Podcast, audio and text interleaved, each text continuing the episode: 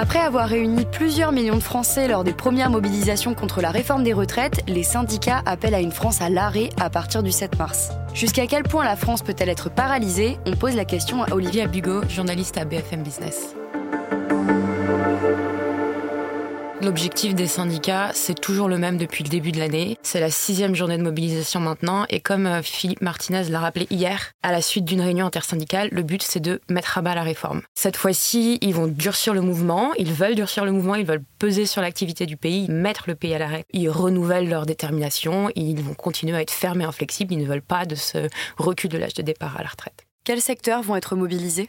On en a pas mal qui ont déjà lancé des appels à la grève. Parmi eux, on a l'énergie, les raffineries, on a l'enseignement, euh, il y a des nouveaux acteurs aussi, on a les éboueurs, les livreurs des plateformes, il y a évidemment les transports ce sera à la SNCF, à la RATP très compliqué. Le ministre des Transports a dit aujourd'hui à l'instant qu'il invite tout le monde à télétravailler. Et puis dans l'aérien, hier, euh, la direction euh, générale de l'aviation civile a appelé les compagnies aériennes de réduire leur vol de 20 à 30% à Paris et dans d'autres grandes métropoles. Donc ça va être une journée noire dans les transports. Et pas seulement le 7 mars, parce que euh, ce que les syndicats veulent cette fois-ci, c'est que ce soit reconductible.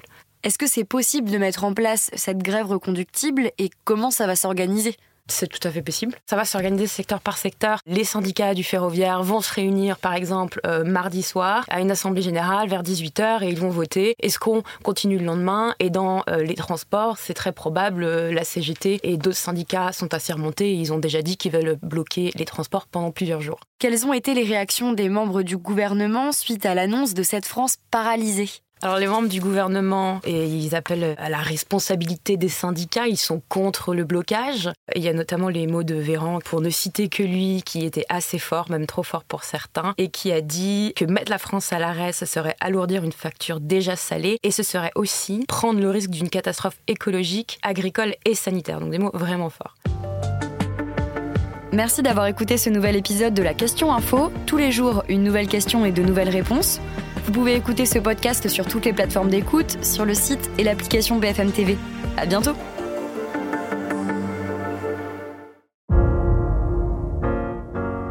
Vous avez aimé écouter la question info? Alors découvrez le titre à la une, le nouveau podcast quotidien de BFM TV.